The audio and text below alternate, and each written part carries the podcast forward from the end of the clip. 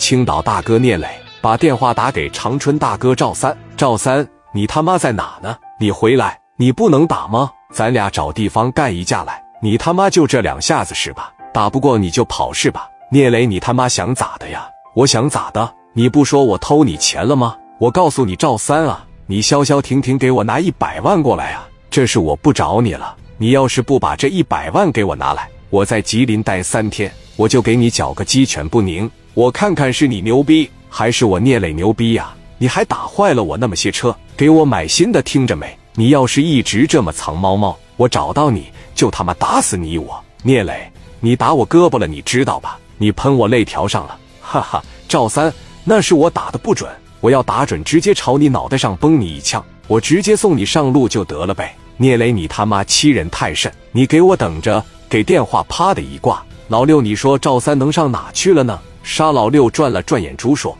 以赵三的狡猾程度啊，他应该是出了长春了。”他根本就不敢在吉林看病。磊哥，赵三这个人成阴了，你一定得小心呐，做好万全之策。我在吉林待三天不走了，我要不从赵三手里面讹点钱，不让他给我高丽兄弟道歉，我他妈没脸回山东了。咱们开个酒店住下，明天中午你还得过生日呢，你找几个哥们给我打听打听，赵三在呢。明天咱们在这过生日，我直接把小豪派过去给他拎过来，他只要能落到我手里边。我怎么摆棱怎么是。赵三来到一个小镇上的医院里边，做着手术。他不敢上这个大医院里面去，往这一躺，赵三绝对是怀恨在心了，愤愤的说道：“我赵三绝对不能在他妈同一个坑里边摔倒两回。聂磊打我两回了，这口气我要是再忍下去的情况下，我在吉林长春就没法混。我好不容易成大哥了，我积攒下来的这点人设，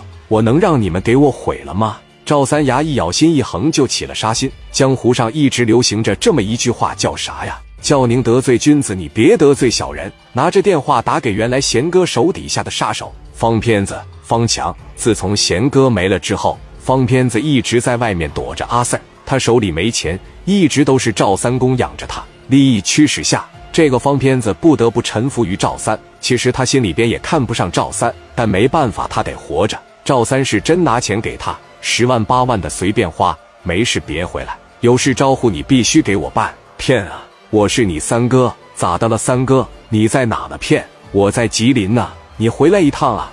找你有点事。聂磊来青岛了，你帮我打他，我给你钱。这样不好吧？他跟贤哥关系不错。方骗啊！小贤都没了，你不应该替我做事吗？没有我罩着你，你不早让阿 Sir 抓起来了？你怎么还跟我讨价还价呢？你跟小贤有感情？你跟聂磊也有感情吗？你现在要想活着，必须得指望着我赵三，知道吗？没有我赵三，你就得饿死。你只要一踏进吉林，你就得被阿 Sir 抓起来。你贤哥不已经没了吗？他人都没了，那他的这些朋友对你来说还有什么用？方片当时也没办法，吃人家的嘴短啊，你无话可说，只有照办。